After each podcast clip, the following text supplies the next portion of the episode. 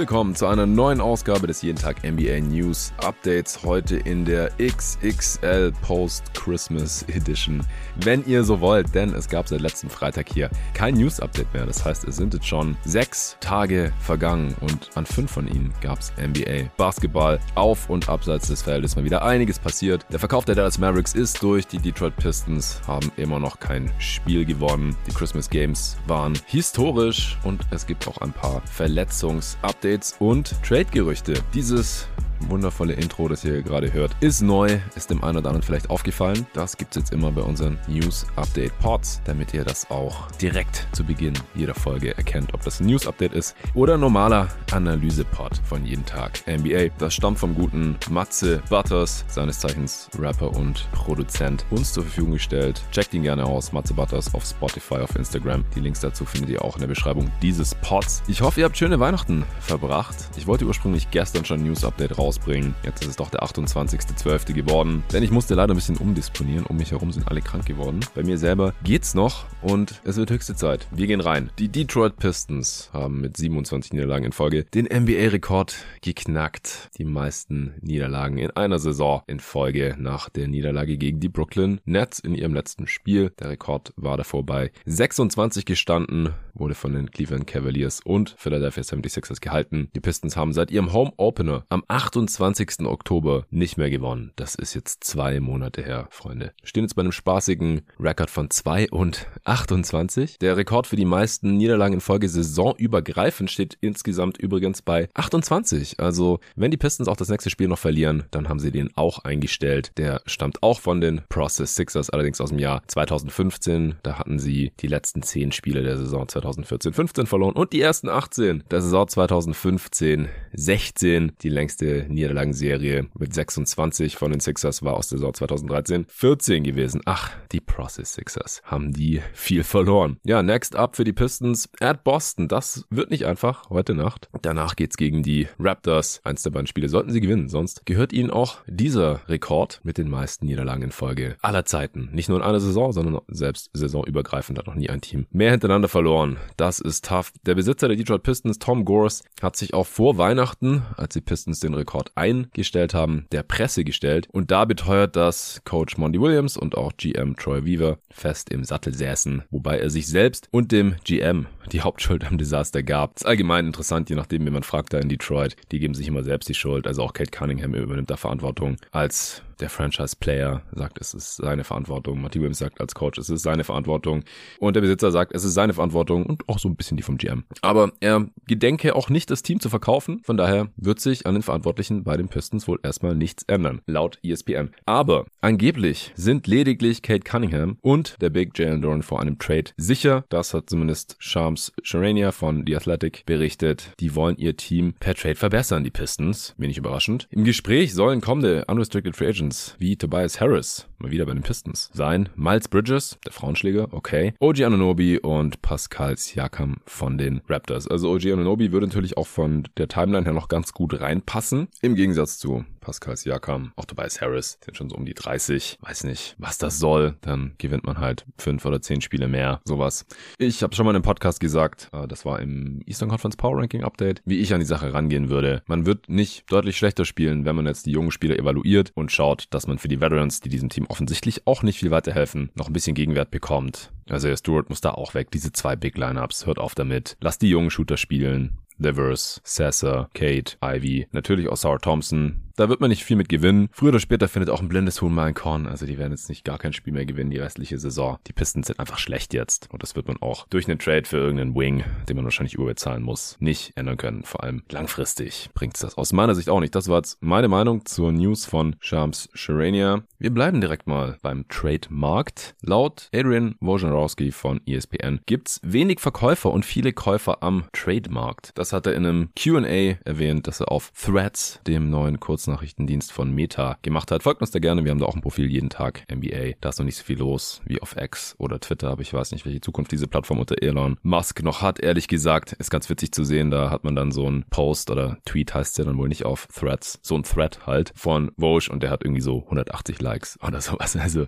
da kann man jetzt von Anfang an dabei sein, wenn man möchte. Und wir sind das auch. Übrigens auch auf Blue Sky. Also wenn ihr auf irgendeiner alternativen App zu Twitter, X unterwegs seid, dann könnt ihr uns da gerne suchen und finden. Naja, jedenfalls da hat Vogue das geschrieben als Antwort auf eine Frage, wie der Trademark so aussieht. Und er meint eben aufgrund des Play-ins und weil halt die aktuelle Draft Class nicht so viele Star-Talente zu haben scheint, gibt's aktuell wenige Seller auf dem Trademarkt, während viele Buyer die Preise erstmal weiter nach oben treiben. Tom und ich haben ja auch neulich in zwei Teilen, im zweiteiligen Pod für Supporter über die Talente der Draft Class 2024 gesprochen. Sehr, sehr interessante Class. Aber da ist jetzt halt nicht der nächste Victor Wembanyama oder Luka Doncic drin. Wie es aussieht. Wir werden sehen. Das hat man schon oft gesagt. Ein halbes Jahr vor der Draft. Und dann war es oft doch ganz okay. Ja, wir haben noch eine verrückte News. Also eigentlich eine ziemlich verstörende News, muss ich sagen. Konnt's kaum glauben, als ich das gelesen habe. Und zwar Aaron Gordon von den Denver Nuggets. Der wurde von einem Hund gebissen an Weihnachten. Da hat er noch gespielt gegen die Warriors. Nuggets haben gewonnen. Und muss nach dem Spiel dann offensichtlich passiert sein. Es gibt noch nicht besonders viele Details dazu. Wurde er von einem Hund in Gesicht und in seine rechte Hand, also seine Wurfhand, gebissen und musste mit, haltet euch fest, 21 Stichen genäht werden. Ich will nicht wissen, wie der gute Mann ausgesehen hat. Er ist angeblich in guter Verfassung. Es gibt aber noch keinen Zeitplan für eine Rückkehr und ich traue mir auch überhaupt nicht zu,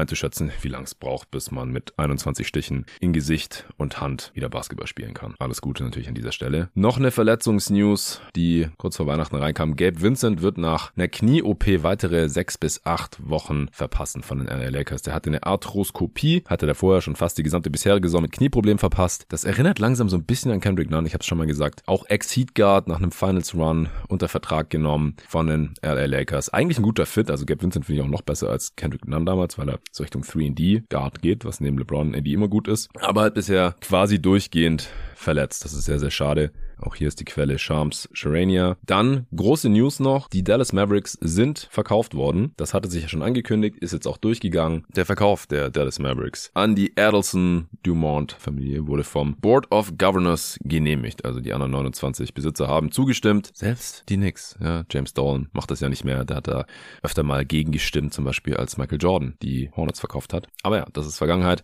Patrick Dumont, Dumont, ich weiß nicht, wo er geboren und aufgewachsen ist. Ich habe ein bisschen recherchiert. Ich konnte nichts über den Dude rausfinden, außer dass er eben der Schwiegersohn von Miriam Adelson ist, die Witwe des Casino-Magnaten Sheldon Adelson. Der ist jetzt der neue Governor der Dallas Mavericks. So haben wir nach Tillman Fertitta von den Rockets jetzt den zweiten Glücksspielbesitzer in Texas, wo Gambling nach wie vor verboten ist. Das ist ein bisschen interessante Dynamik. Mark Cuban gibt damit die Kontrolle über die Franchise ab, auch wenn er 27% der Anteile behält und es die mündliche Vereinbarung gibt, dass er weiterhin für die Basketball Operations der Mavs zuständig sei. Laut Mark Stein, der so ein Dallas Insider ist, ist das jedoch kein Teil des schriftlichen Vertrags, was ein bisschen seltsam wirkt, wenn ihr mich fragt. Die Dumont Adelson Familien könnten Cuban so jederzeit die Macht entziehen, wenn sie Bock drauf haben. Zudem soll eine neue Arena in Dallas Teil des Deals sein, was einer Evaluation der Franchise zwischen 4 und 5 Milliarden entspräche. Der Verkaufspreis lag wohl nur, in Anführungsstrichen, bei 3,5 Milliarden. Cuban hatte die Mavs im Jahr 2000 übrigens für 285 Millionen gekauft, was inflationsbereinigt etwa 500 Millionen Dollar entspricht. Cuban hat den Wert also grob für 7, 8, 9, 10-facht. Einiges auf jeden Fall, aber man darf ja auch nicht vergessen, die Mavs waren in den 90ern eine absolute Loser-Franchise. Und dieser große blonde Dude namens Dirk Nowitzki aus Würzburg, der hat tatsächlich auch seinen Teil zu beigetragen, dass die Mavs jetzt ein bisschen wertvoll geworden sind. Naja, also Offiziell ist Cuban noch an Bord, aber vielleicht werden wir früher oder später die NBA dann zum ersten Mal seit dem Jahr 2000, in diesem Jahrtausend, ohne Mark Cuban erleben, ist jetzt auch schon 65 Jahre alt. Scheint sich ein bisschen umzuorientieren, hat ja auch nach 16 Jahren äh, jetzt Shark Tank beendet. Und wie gesagt, ist ein bisschen seltsam, dass es nicht schriftlich festgehalten wurde, dass er auf jeden Fall weiterhin für die Basketball Operations der Mavs zuständig sein wird. Und ich meine, wieso sollten die Adelson Dumonts die Mavs kaufen, wenn sie dann weiterhin Mark Cuban da schalten und walten lassen? Wir werden sehen. Luka Doncic, wir bleiben bei den Mavs, ist der sechstjüngste und siebtschnellste Spieler der NBA-Geschichte Geschichte mit 10.000 Punkten auf seinem Konto. Der Hall of Famer Will Chamberlain war der schnellste bei 10.000 Punkten. Das waren noch andere Zeiten. Gefolgt von weiteren Hall of Famern. Michael Jordan auf zwei, Elgin Baylor, Kareem Abdul-Jabbar, Oscar Robinson und George Gervin. Doncic ist genau 24 Jahre und 300 Tage alt gewesen am ersten Weihnachtsfeiertag und war damit der sechstjüngste Spieler, der die 10.000 erreicht hat nach LeBron, KD, Kobe, Mello und T-Mac. Waren noch ein paar Highschooler dabei. Und die anderen Dudes war natürlich auch schon mit 18, 19 in der Liga, genauso wie Doncic. Dann noch mehr History von Luca. Der hatte wirklich historische Weihnachten. Er hat nämlich die drittmeisten Punkte in einem Christmas Game aller Zeiten gescored mit genau 50 gegen die Phoenix Suns. Außerdem hat er noch 32 Punkte für seine Mitspieler kreiert via seinen 15 Assists, also 14 Zweier und 2 Dreier. Damit hat Doncic Nikola Jokic's Rekord gebrochen, den er erst letztes Jahr aufgestellt hatte am Christmas Day. Der war 61 Jahre alt, dieser Rekord. Übrigens auch gegen die Phoenix Suns. Da hatte Jokic 78 Punkte kreiert, 41 selber gemacht und 15 Assists für weitere 37 Punkte. Also Doncic jetzt auf 1 mit seinen 82 kreierten Punkten, 50 Punkte, 15 Assists. Jokic letztes Jahr 78 Punkte, 41 Punkte, 15 Assists. Und davor 1961 Oscar Robertson, 74 Punkte kreiert, 40 Punkte und 17 Assists. Und die 70 kreierten Punkte an dem Weihnachtsspiel hatte sonst nur noch Tiny Archibald geknackt mit 71 kreierten, 39 selber gescored und 16 Assists. Das alles hat Dan Feldman recherchiert. Also krasses Game für Doncic und die Mavs, die natürlich auch den Sieg eingefahren haben, aber auf die Christmas Games kann ich nachher noch kurz eingehen. Wir machen noch eben die News zu Ende. Es gibt noch ein paar, wie gesagt.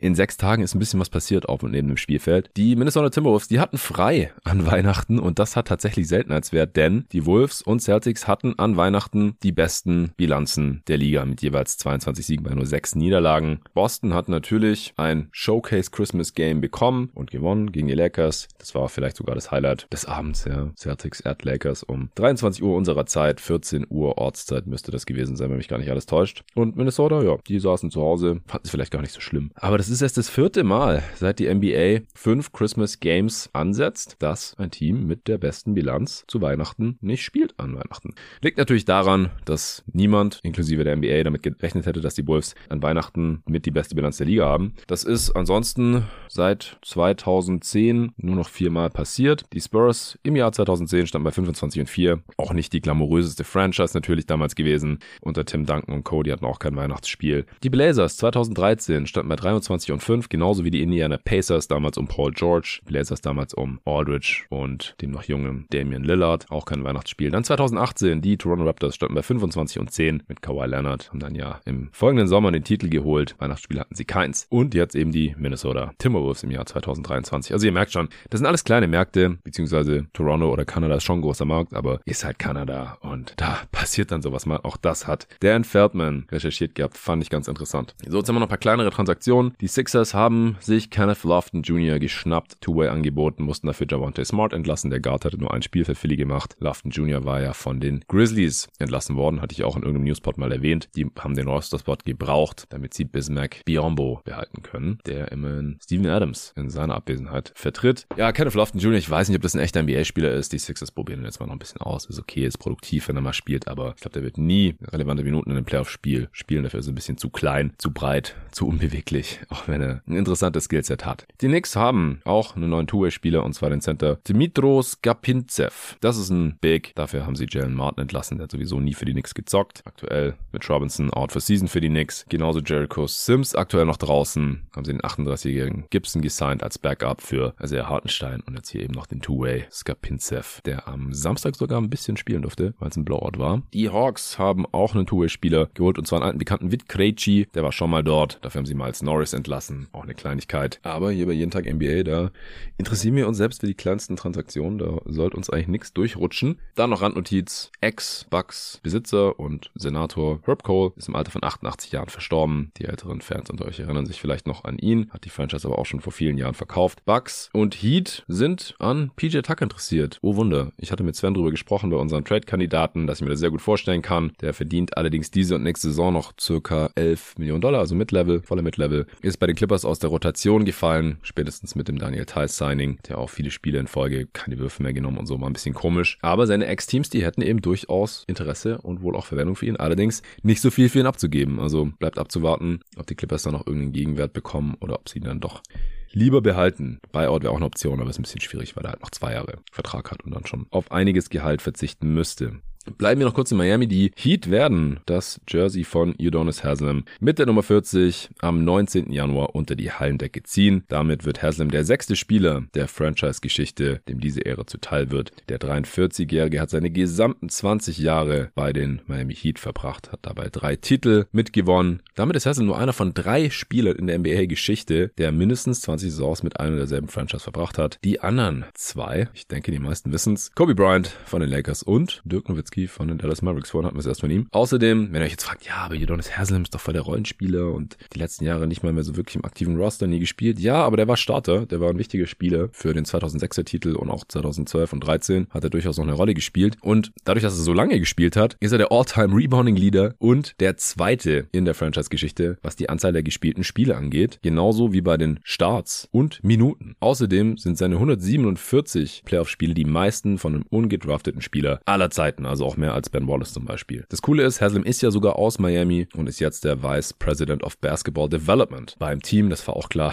dass der der Franchise erhalten bleiben wird. 879 Spiele hat er gemacht, 501 davon ist er gestartet, also die Mehrheit und hat dabei 7,5 Punkte und 6,5 Rebounds im Schnitt erzielt. Ja, deswegen finde ich das durchaus gerechtfertigt, dass bald Haslams Jersey retired wird. So, dann haben wir noch zwei Starting Five Veränderungen, fand ich auch interessant. Einmal wird Dennis Schröder bei den Toronto Raptors durch Gary Trent Jr. in der Starting Five ersetzt. Nach drei Niederlagen in Folge hat Coach Rajakovic die Starting Five verändert, gab dann auch direkt einen Blowout-Sieg, wenn es auch nur gegen die Washington Wizards war. Schröder mit 10 Assists von der Bank in 28 Minuten. In den restlichen 20 Minuten haben dann halt Scotty Barnes und Pascal Siakam mehr Playmaking übernommen. Trent ist ja ein Shooter und eher ein Playfinisher. Das passt vom Fit her einfach ein bisschen besser. Wir sind mal gespannt, wie sich weiterentwickelt für Schröder. Als Sixth Man, mir persönlich gefällt in der Rolle immer deutlich besser. Vanderbilt bei den Lakers. Jared Vanderbilt rückt für D'Angelo Russell in die Starting Five der Lakers. Das war die letzten zwei Spiele jetzt schon so. Dadurch haben sie mehr Defense, mehr Größe, aber sehr wenig Spacing und viel, viel Creation für LeBron und AD. Mir gefällt es persönlich nicht so gut. Ich hatte das am Samstagabend bei unserem Live-Kommentar via Playback auch schon ein bisschen ausgeführt, als die Frage im Chat kam. Das ist mir einfach zu unausgeglichen. Mir würde Austin Reeves hier in der Starting Five besser gefallen, anstatt D-Lo. Das haben wir nämlich auch noch nicht so wirklich gesehen. Also zumindest nicht in der Regular Season. Und in den Playoffs, glaube ich, auch nur für dieses eine allerletzte Spiel gegen die Nuggets, als sie schon 0-3 hinten lagen. Gabe Vincent wäre natürlich auch ein cooler Fit. Aber es ist einfach auch zu wenig Shooting. Also LeBron ist ein bisschen streaky, AD sowieso von Downtown. November nicht einen einzigen Dreier getroffen. Jetzt gerade geht's wieder, nimmt auch ein paar mehr. Cam Reddish trifft nur gut 30 Prozent. Das war nicht so wirklich real. Sein Shooting. Vanderbilt absoluter Non-Shooter. Nimmt ab und zu mal einen ganz weit offenen, aber wird er überhaupt nicht verteidigt. Kann die Defense nicht stretchen. Und Torian Prince ist der einzige Shooter in dieser Starting Five. Das funktioniert im Jahr 2023 aus meiner Sicht nicht. Wie man auch gesehen hat gegen die Celtics im ersten Viertel hat sie auch defensiv nicht so gut funktioniert. Also von daher mal gespannt, wie lange das noch hält. Wir kommen zu den Ergebnissen. Seit Weihnachten habe ich gedacht. Also theoretisch gab es keinen Newspot mehr seit letzten Freitag, also könnte man auch noch Freitagnacht, Samstagnacht mit reinnehmen. Samstagnacht haben wir aber live kommentiert und damit äh, das schon ein bisschen abgehakt. Sogar zwei Pots noch dazu, äh, zwei Parts für einen Pot dazu aufgenommen. Früh am 24. für Supporter. Von daher würde ich mit den Christmas Games einsteigen. Ich hoffe, das ist okay, weil ansonsten ist vielleicht ein bisschen viel, wenn ich jetzt die Ergebnisse von fünf Tagen runterbete. Nee, Christmas Games, die meisten haben es wahrscheinlich irgendwie mitbekommen oder sogar live geschaut. Nix haben die Bugs tatsächlich geschlagen. Es ist sogar ein bisschen so gekommen, wie wir antizipiert hatten. Im letzten Pod 129 zu 122. Janis hat zwar 32, 13 und 6 aufgelegt, aber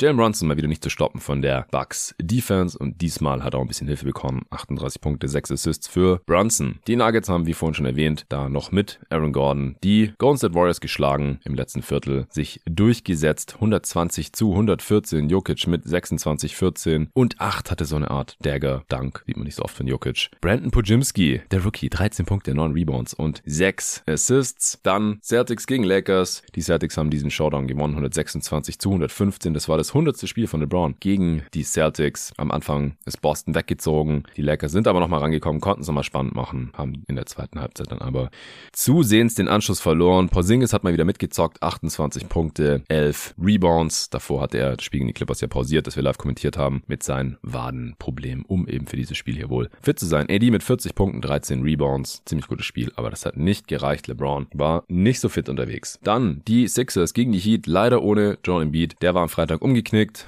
und ist dann gar nicht erst mit jetzt auf den Roadtrip. Hatte schon beide Spiele in Florida verpasst. Und Jimmy Buckets hat leider auch nicht für Miami gespielt. Miami dann 119 zu 113 zu Hause gewonnen. Jaime Hackes mit 31 Punkten und 10 Rebounds. Der Rookie an Weihnachten sehr stark. Tobias Harris 27, 7 und 6 für Embiidlose Sixers. Und dann zu guter Letzt die Luka Doncic Gala. 50 Punkte, 6 Rebounds, 15 Assists. Ich habe es gerade schon erwähnt, wie historisch das alles war. 128 zu 114 im letzten Viertel weggezogen. Das haben sie mit 15 gewonnen. Das Spiel mit 14. KD und Booker nicht mit den besten Games. Nurkic hat gefehlt. Grayson Allen 32 Punkte für die Suns. War ziemlich heiß von Downtown, aber das hat nicht gereicht. Dann am 26. die Leftovers, wenn man so will. Da haben die Pistons gegen die Nets ihr 27. Spiel in Folge verloren. 118 zu 112 war gar nicht mal so deutlich. Also ich glaube auch, dass die Pistons äh, früher oder später müssen die mal eins gewinnen. Kate hat auch ziemlich famos aufgezockt. 41 Punkte, 9 Rebounds, gute Quoten. Cam Johnson 24 Punkte für die Nets.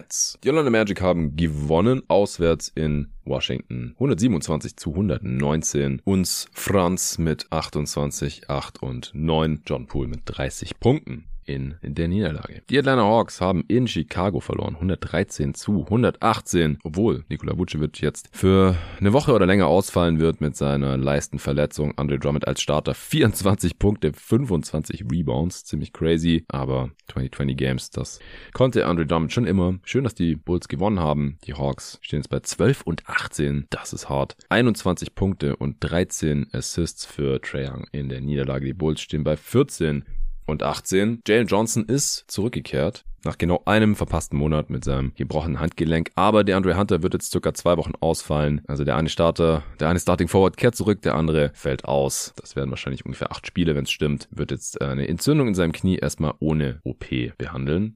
Die Indiana Pacers haben in Houston gewonnen. 123 zu 117. Das war erst die dritte Heimniederlage der Houston Rockets. Alperen Schengen 30 Punkte, 16 Rebounds und 4 Steals. In der Niederlage Tyrese Halliburton mit 33, 6 und 10 beim Auswärtssieg für die Pacers, die jetzt bei 15 und 14 stehen. Bei den Rockets hat sich in dem Spiel Dylan Brooks verletzt, hat sich eine Bauchmuskelzerrung zugezogen nach 22 Minuten. Konnte dann auch letzte Nacht gegen Phoenix nicht spielen, komme ich gleich zu. Bei den Pacers fehlt Bruce Brown mit einer Knochen Knochenprellung im rechten Knie. Das kann sich entziehen, hat das Spiel gegen die Rockets ebenfalls verpasst. Andrew Nemhart und der Big Jalen Smith haben allerdings ihr Comeback gefeiert, schon gegen die Magic am Wochenende und haben auch gegen die Rockets gezockt. Andrew Nemhart hatte sich ja im In-Season-Tournament am Knie verletzt. Die Memphis Grizzlies haben wieder gegen die Pelicans gewonnen. Nach Overtime, super knapp, wieder Game-Winner von Ja Morant. Game-Winning Dunk, 116 zu 115. Morant mit 31 Punkten und 7 Assists. Ingram mit 24 24, 6 und 7 in der Niederlage für die Pelicans. Etwas kontrovers war danach Jamorans Jubel direkt nach diesem Dank. Ja, hat er so Luftpistolen abgefeuert und dann irgendwie noch eine Bazooka. Ich weiß es nicht. Ich bin gespannt, was äh, die Liga davon hält, ehrlich gesagt. Und ich check auch nicht so ganz, wieso er das unbedingt machen muss, nachdem er gerade wegen der ja, öffentlichen Zurschaustellung von Handfeuerwaffen 25 Spiele suspendiert wurde, was ihn ja auch einige Millionen Dollar an Gehalt gekostet hat. Keine Ahnung, was los ist mit dem Typ, aber ich finde es eher besorgniserregend. Ich wollte es nicht in die News packen. Ich will das auch nicht größer machen, als es ist. Zumindest solange er nichts, solange es kein Nachspiel hat, aber ich wollte es immer noch kurz erwähnt haben. Die Grizzlies stehen jetzt bei 10 und 19, die Pelts bei 17 und 14. Bei den Grizzlies hat übrigens Marcus Smart sein Comeback gegeben. Das ist noch wichtig. Nach seiner Fußverletzung war er seit dem 15. November raus gewesen, jetzt also sechs Wochen ungefähr. Der hat gegen die Pelts gespielt. Neben den üblichen Verdächtigen, Kennard Rose, Adams und natürlich Clark bei den Grizzlies, hat auch John Conchar das Spiel gegen die Pelicans verpasst. Er war krank. Das Spiel gegen die Hawks hat er auch verpasst. Da hatte er was am Daumen. Bei den Pelicans hat Zion gespielt, genauso wie Cody Zeller. Die waren auch schon gegen Houston zurückgekehrt. Ausgefallen ist weiterhin Larry Nance Jr. nach seinem Rippenbruch, ist allerdings mittlerweile als Game Time Decision questionable gelistet, also könnte spielen zu 50 Prozent im nächsten Spiel gegen die Jazz, aber dazu komme ich später. Was hat man noch am 26. Ja, das vermeintliche Top Matchup. Die Wolves bei den Thunder war aber eine Klatsche. 106 zu 129 verloren in OKC. Anthony Edwards mit 25, 7 und 6. Shea mit 34, 6 und 9 im Sieg. Die Wolves stehen jetzt bei 22 und 7. Die Thunder bei 19 und 9. Jetzt also die Boston Celtics mit der besten Bilanz der Liga. Die Utah Jazz haben in San Antonio gewonnen. 130 zu 118. Markenen mit 31 und 12. Im Sieg Calvin Johnson mit 26 Punkten für die Spurs. Spurs, die jetzt bei vier Siegen und 25 Niederlagen stehen. Für Supporter kam ja am Wochenende, am Freitag war das noch die erste Wemby Watch. Luca hat sich mit Tobi Bühne, unserem Spurs Edelfan und Wemby Experten, ausführlich über Offense und Defense des absoluten Ausnahmetalents in der bisherigen NBA-Saison unterhalten und dann noch ein paar Supporterfragen zu den Spurs und Wemby beantwortet. War ein sehr, sehr cooler Pod. Falls sich das interessiert, gerne Supporter werden auf steadyako.com slash jeden Tag NBA. Utah steht jetzt bei 13 und 18. Noch zwei Spiele gab es am 26. Die Sacramento Kings haben in Portland verloren. 113 zu 130. Herausragender Mann bei den Blazers war Drop Breathe. Wer? Fragt ihr euch jetzt vielleicht? Ja, das ist eigentlich der Backup slash Third String Center. Der hat 25 und 9 rausgehauen. Der Andrew Ayton ist gerade verletzt.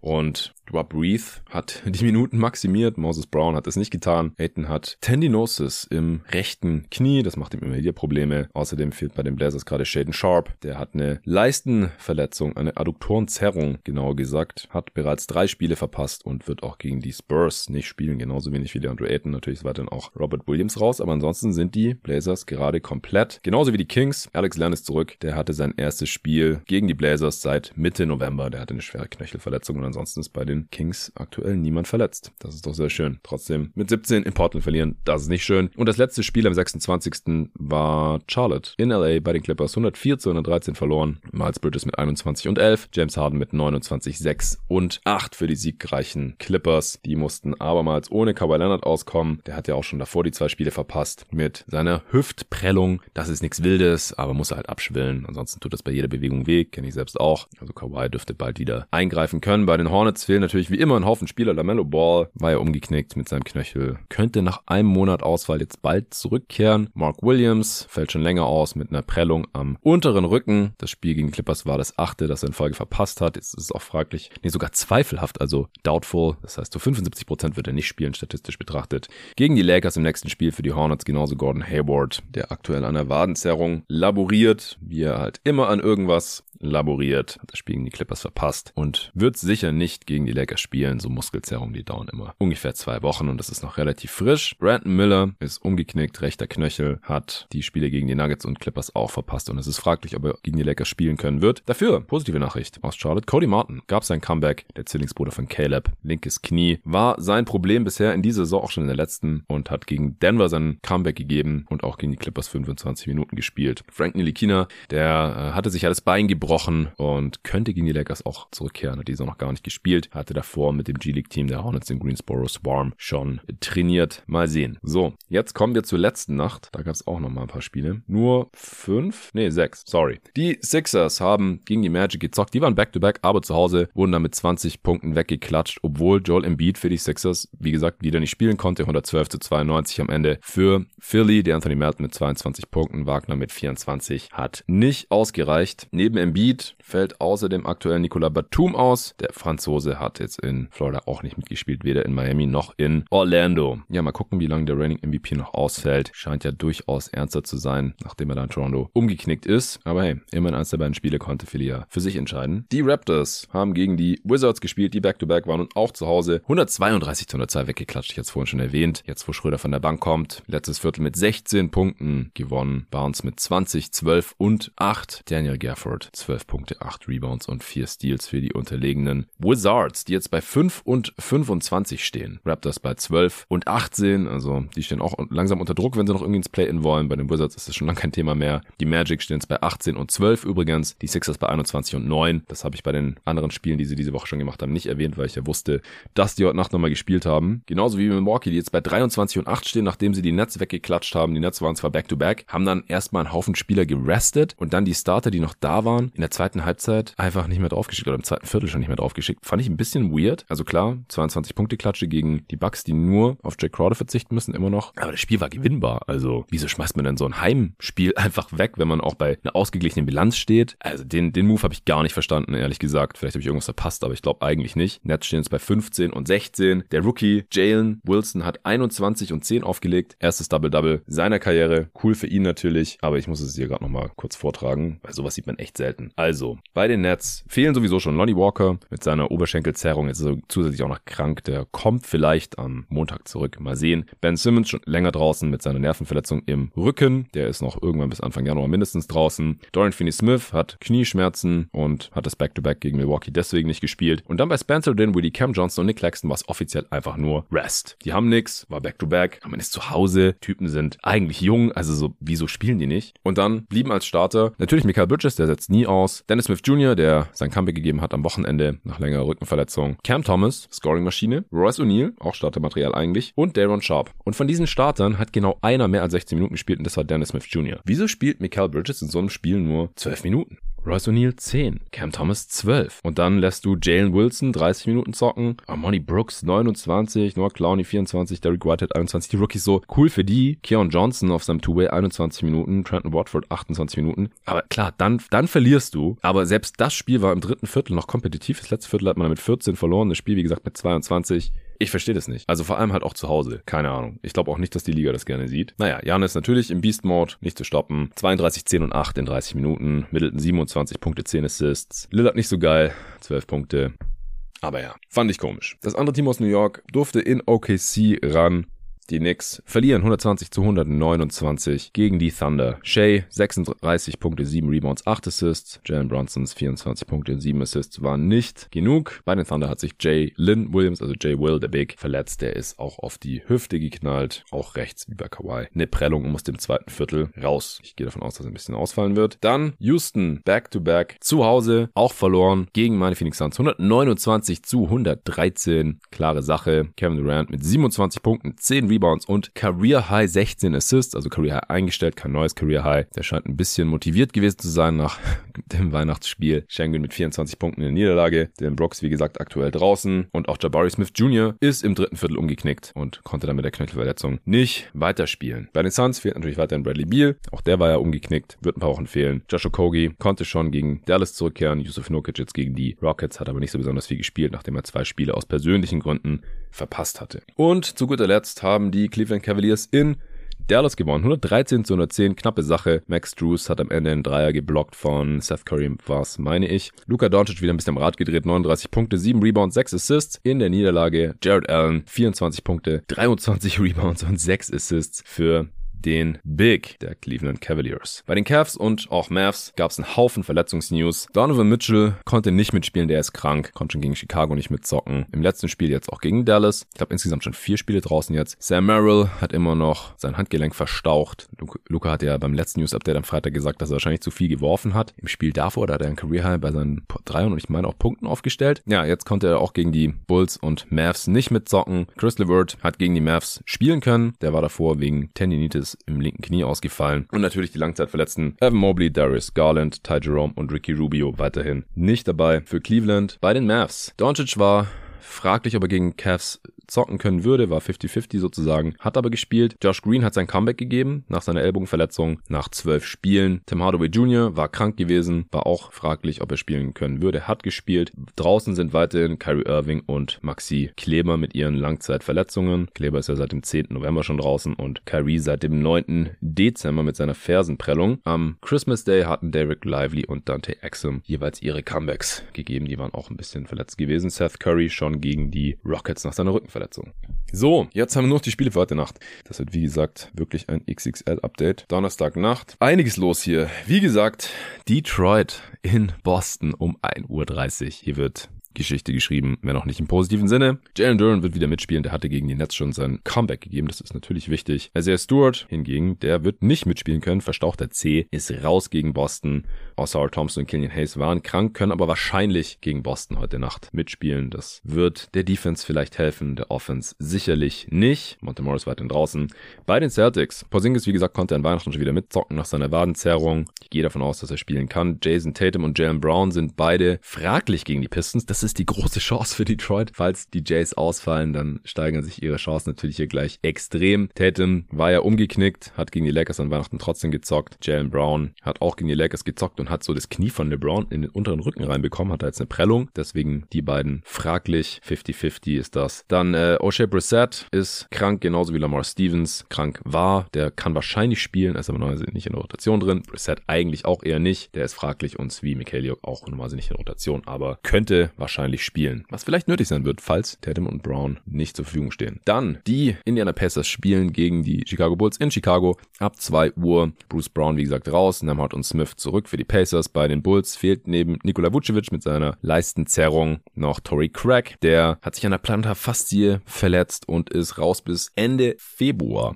Also die Bulls noch dünner auf dem Flügel. Der Levine fehlt ja weiterhin auch noch. Der hat eine Entzündung im rechten Fuß schon seit einer Weile trainiert, aber es gibt noch keinen Zeitplan für eine Rückkehr. Ich würde hier, ah, schwierig, aber ich, ich glaube, ich muss mit den Pacers gehen, auch wenn die Bulls natürlich jetzt im Dezember ein bisschen besser drauf waren. Aber ohne Vucevic, ohne Craig ist man einfach dünner und die Pacers Offense ist sehr schwer zu verteidigen und die haben, wie gesagt, hier bis auf Bruce Brown keine Ausfälle. Dann, die Mavs dürfen ran, back-to-back -back in Minnesota, das wird schwer. Luka Doncic weiterhin questionable mit seinen Schmerzen im Oberschenkel. Ansonsten habe ich die Verletzungssituation der Mavs ja gerade erst dargelegt. Bei den Wolves ist Carl Anthony Towns questionable. Also es fragt sich, ob er spielen wird. 50-50. Der hat Schmerzen im linken Knie. Hat gegen OKC gespielt. Mal sehen, ob er heute Nacht zocken kann. Ein Tag Pause war ja dazwischen. Dann Utah bei den Pelicans ab 2 Uhr. Bei den Jazz gab es auch einen Haufen Comebacks seit dem letzten Update hier. Markkanen hat wieder gespielt, wie gesagt, gegen die Spurs. Der war mit seinem Hamstring draußen gewesen, hat gegen die Pistons nicht gespielt. Das haben die Jazz ja trotzdem gewonnen. Auch THT. Horton Tucker hat er gegen Pistons nicht gespielt mit seiner Fußverletzung. Ist wieder am Start. J7 ist zurück, der war krank gewesen, hat seit Mitte Dezember nicht gezockt gehabt. Genauso wie Keontae George seit dem 14.12. mit seiner Fußverletzung nicht gespielt hatte. Beide gegen die Spurs zurückgekehrt im letzten Spiel. Jordan Clarkson hatte sich ja den Bizeps gerissen, hatte seit dem 12. Dezember nicht gezockt und ist gegen die Raptors zurückgekehrt.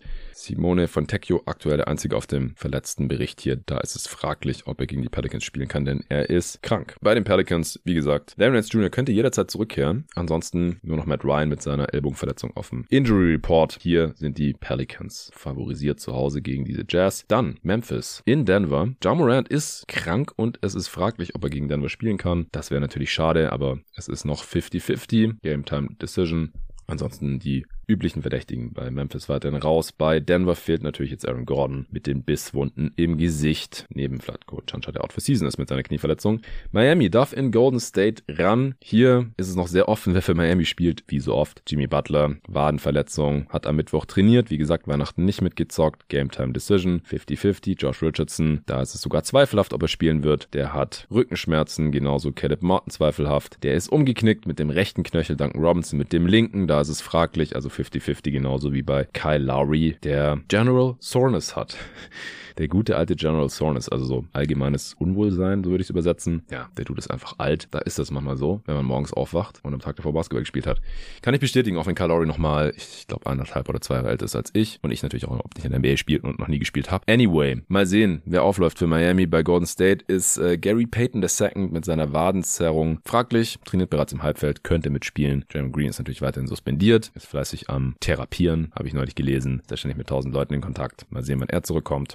Brandon Pujimsi, wie gesagt, hat an Weihnachten sein Comeback gegeben. Der hatte Probleme mit dem unteren Rücken. Ich tippe auf die Warriors zu Hause. Dann spielen die Spurs, wie gesagt, in Portland. Victor Wembanyama ist umgeknickt gewesen auf dem Fuß von einem Balljung. Das ist natürlich extrem bescheuert beim Warmachen. Pop hat gemeint, er wird nicht Back-to-Back -back spielen, also nicht beide Spiele hintereinander jetzt. Das erste in Portland. Da steht er aber nicht auf dem Injury Report, also wird er heute Nacht wohl spielen. Ansonsten haben die Spurs gerade keine Ausfälle, abgesehen von Charles Bassey, der ja out for season ist mit seinem Kreuzbandriss. Dann bei den Blazers, wie gesagt, Aiton Sharp und natürlich Robert Williams weiterhin weiterhin raus. Ich tippe auf die Blazers, denn die Spurs sind weiterhin ein ziemlicher brennender Misthaufen. Wie gesagt, Tobi und Luca haben das in der Wemby Watch auch ausreichend thematisiert. Außer Trey Jones startet vielleicht mal wieder. Neben Victor Wembanyama und Devin Vassell und die spielen sogar zusammen ein paar Minuten. Das wäre dann meine Idee. Aber bis das passiert, muss ich leider auf die Blazers setzen. Alright, dann hätten wir das auch. Es wurde sich gewünscht, dass ich einmal die Woche auch die Standings raushaue. Das kann ich gerne tun. Und allgemein ist es so, ich kriege immer wieder Feedback. Das ist nur positiv zu diesem News-Podcast. Finde ich sehr, sehr nice. Aber manche schreiben, ja, das finde ich überflüssig oder das interessiert mich nicht so. Das skippe ich immer. Und dreimal dürft ihr raten, das ist bei jedem anders. Also einfach Geschmackssache. Das hängt einfach von eurem persönlichen NBA-Konsumverhalten ab. Wenn ihr morgen schon die Scores gecheckt habt, dann interessieren euch die Scores vielleicht nicht so. Also ich habe eine Meinung dazu und das bringt euch irgendwas. Oder ihr checkt jeden Tag, weil ihr Fantasy Manager seid, die Verletzungslisten sowieso schon oder habt das alles im Blick oder ihr checkt sowieso die Standings dauernd. Ja, okay, dann, dann könnt ihr das vielleicht nicht brauchen, dann einfach weiter skippen. Ich hoffe, dass für jeden was dabei ist und außer wenn es so ein XXL-Pod ist, unter der Woche gehen die ja meistens auch nicht so mega lang, dann könnt ihr die vielleicht einfach so so ein bisschen durchlaufen lassen und es sind noch ein paar spannende Infos für euch mit dabei. Ansonsten gerne weiterhin Feedback geben. Der heute ist wieder öffentlich. Die restlichen sind dann aktuell noch nur für die Supporter von jeden Tag. NBA, wenn ihr alle Folgen hören wollt, vor allem alle Analysen, die ich jetzt hier auch links und rechts immer wieder erwähnt habe, gerne Supporter werden. Es sind jetzt einige dazugekommen über die Weihnachtsfeiertage. Freut mich extrem. Herzlich willkommen an euch. Ich glaube, beim einen oder anderen lag vielleicht das jeden Tag NBA Abonnement unterm Weihnachtsbaum. Kann man ja verschenken über Steady. Entweder es wurde euch gegönnt oder ihr habt euch selber gegönnt. So oder so. Ich freue mich, dass ihr am Start seid. Jetzt gibt's noch hier die Standings. So, Stand heute, 28.12.2023. Stehen die Boston Celtics auf 1 mit 23 Siegen bei 6 Niederlagen. Drei in Folge gewonnen. Das ist aktuell die längste Winning Streak im Osten. Nur im Osten. Ja, im Westen gibt's längere. Die Milwaukee Bucks, genauso viele Siege bei 23, aber 8 Niederlagen auf 2. Die Sixers auf 3, 21 und 9. Die Heat auf 4, 18 und 12. Genauso wie die Magic Magic 18 und 12 auf 5, auf 6 auf dem letzten sicheren Playoff-Platz. Die Cleveland Cavaliers 18 und 13. Auf 7 auf dem ersten Play-In-Platz jetzt die New York Knicks mit 17 und 13. Auf 8 die Indiana Pacers mit 15 und 14. Auf 9 die Nets mit 15 und 16. Und auf dem letzten Play-In-Platz haben sich die Chicago Bulls hochgekämpft mit 14 Siegen bei 18 Niederlagen. Die Toronto Raptors können noch Hoffnung haben. 12 und 18 auf Platz 11. Genauso viele Niederlagen wie die Bulls, nur zwei Siege weniger weniger, genauso wie die Atlanta Hawks, die auch bei 12 und 18 auf Platz 12 stehen. Also das ist ein Schneckenrennen hier um den letzten Play-in-Platz. Stand jetzt nach gut 30 Saisonspielen. Auf Platz 13 abgeschlagen die Charlotte Hornets, 7 Siege bei 21 Niederlagen. Washington Wizards 5 und 25 und die Desaster Detroit Pistons 2 und 28 mit ihren 27 Niederlagen in Folge. Die zweitlängste Losing Streak haben die Charlotte Hornets mit 8 in Folge in der gesamten Liga. Ja, im Westen haben nur die Spurs schon wieder 5 in Folge verloren. Wow. Im Westen die Minnesota Timberwolves 22 und 7 auf 1. Die Thunder dahinter mit 20 und 9 auf 2. Die Nuggets bei 22 und 10 5 in Folge gewonnen. Auf Platz 4, letzter Heimrecht Spot. Die LA Clippers 18 Siege, 12 Niederlagen. Auf 5 die Kings mittlerweile 17 und 12 auf 6 dem letzten sicheren Playoff-Platz. Die Dallas Mavericks 18 Siege bei 13 Niederlagen. Die Pelicans auf dem ersten Play-In-Platz 17 und 14. Dahinter die Houston Rockets 15 und 14. LA auf 9, die Lakers 16 und 15 und die Phoenix Suns gerade auf dem letzten Play-In-Platz mit einer ausgeglichenen Bilanz von 15 und 15 genauso wie die Warriors bei 15 und 15 stehen, allerdings nur auf Platz 11. Auf 12 die Jazz etwas abgeschlagen 13 und 18. Also wir haben weiterhin 11 Teams, die ins Play-In wollen und es werden nur 10 schaffen. Auf Platz 13 jetzt die Memphis Grizzlies mit 10 Siegen bei 19 Niederlagen. Die haben vier Siege in Folge. Das ist die zweitlängste Winning Streak im Westen und in der gesamten Liga. Seit Judd ist nur noch gewonnen. Es wird trotzdem schwer. Neun Siege unter 500. Ja, es ist immer noch fast unmöglich, glaube ich. Es sei denn, die Top 11, da stützen zwei Teams komplett ab, das noch aufzuholen. Aber ja, wenn die Grizzlies nie wieder verlieren mit Ja Morant, dann kann das durchaus funktionieren. Auf Platz 14 die Blazers 8 und 21 und auf 15 die Spurs, die haben nur halb so viele Siege wie die Blazers mit 4 bei 25 Niederlagen. So, ich hoffe, ich habe nichts vergessen. Wenn ich jetzt nicht noch kranker werde, ich hoffe, man hat es nicht gehört, so meine Nase läuft schon wieder, ich habe Husten und so ein bisschen einen Schädel. Es, es nervt brutal, aber wie gesagt, so, wir mussten über Weihnachten schon umdisponieren, konnten nicht bei meiner Schwester in Berlin feiern, weil die alle Corona hatten, mussten dann spontan zu meiner Mutter nach Stuttgart fahren, die zwischenzeitlich auch krank war, nicht Corona, aber halt irgendwie krank. Und dann hat sich meine Frau irgendwie angesteckt, hier oder sonst so, ist ja auch egal. Und jetzt seit heute Morgen geht es mir auch nicht mehr ganz so toll. Es geht gerade einfach rum. Wir sind ja auch in der NBA, die Spieler alle dauernd krank. Und egal, wie man fragt, dauernd alle irgendwie irgendwo krank, was mich ankotzt bei mir selbst, weil dann äh, natürlich dann nicht das alles umsetzen kann, was man gerne würde. Ähm, ich muss jetzt mal schauen. Also, ich habe jetzt schon die Aufnahme mit Nico auf morgen verschoben. Das tangiert euch aber nicht weiterhin, weil der Pod sowieso erst am Freitag gekommen wäre. Dann äh, muss ich mal schauen, wenn ich mit Luca nicht vor Ort aufnehmen kann, dann verschieben wir die Aufnahme vielleicht auch nochmal um ein, zwei, drei Tage, bis es mir vielleicht wieder ein bisschen besser geht, weil so eine Aufnahme ist natürlich schon immer ein bisschen anstrengend. Ich merke es jetzt gerade auch. Pod kam deswegen jetzt heute auch erst relativ spät und ja, ich bin heute einfach nicht so richtig fit. Deswegen müssen gucken, aber ich, ich würde gerne morgen nochmal ein News-Update machen, sonst sammelt sich da mal gleich so viel an. Ansonsten würde ich jetzt sagen, spätestens Samstag nochmal eins für die Supporter dann, weil dann geht es ja auch deutlich schneller. Das ist dann so ein 10, 15 Minuten Ding. Sonst sammelt sich schon wieder so extrem viel an, bis dann Luca nächste Woche hier am 2.1., also am, was ist das, Mittwoch, glaube ich, wieder den nächsten Update, News-Update-Pod machen kann. Und das, das ist einfach ein bisschen viel, habe ich jetzt gemerkt, wenn man so eine gesamte Woche aufarbeiten muss. Ja, der zweite ist schon am Dienstag. Trotzdem. Wir hören uns auf jeden Fall Wie gesagt, der, der Pod mit Nico, der kommt morgen aller Voraussicht nach und der ist dann auch für alle zu hören, auch wenn wir keinen Sponsor drin haben. Deswegen gerne Supporter werden, unterstützt unsere Arbeit. Wir sind unabhängig, wir gehören zu keinem Konzern, zu keinem Medienhaus. Wir machen nur das, was euch Hörern gefällt und was wir selber für richtig halten in der MBR-Analyse. Jetzt eben auch schon seit einigen Wochen mit den täglichen, wochentäglichen News-Updates. Ich hoffe, euch gefällt's. Gebt mir gerne Feedback und wie gesagt, wenn ihr supporten wollt, gerne auf steadyhq.com slash jeden Tag NBA. Auch den Link findet ihr wie immer in der Beschreibung dieses Pods. Nochmal danke an Matze Butters für das geile Intro. Das Outro ist noch dasselbe. Das hört ihr jetzt gerade. Da schauen wir mal, da Matze uns auch noch irgendwann ein flottes basteln kann. Wir freuen uns drauf und bis morgen, hoffe ich.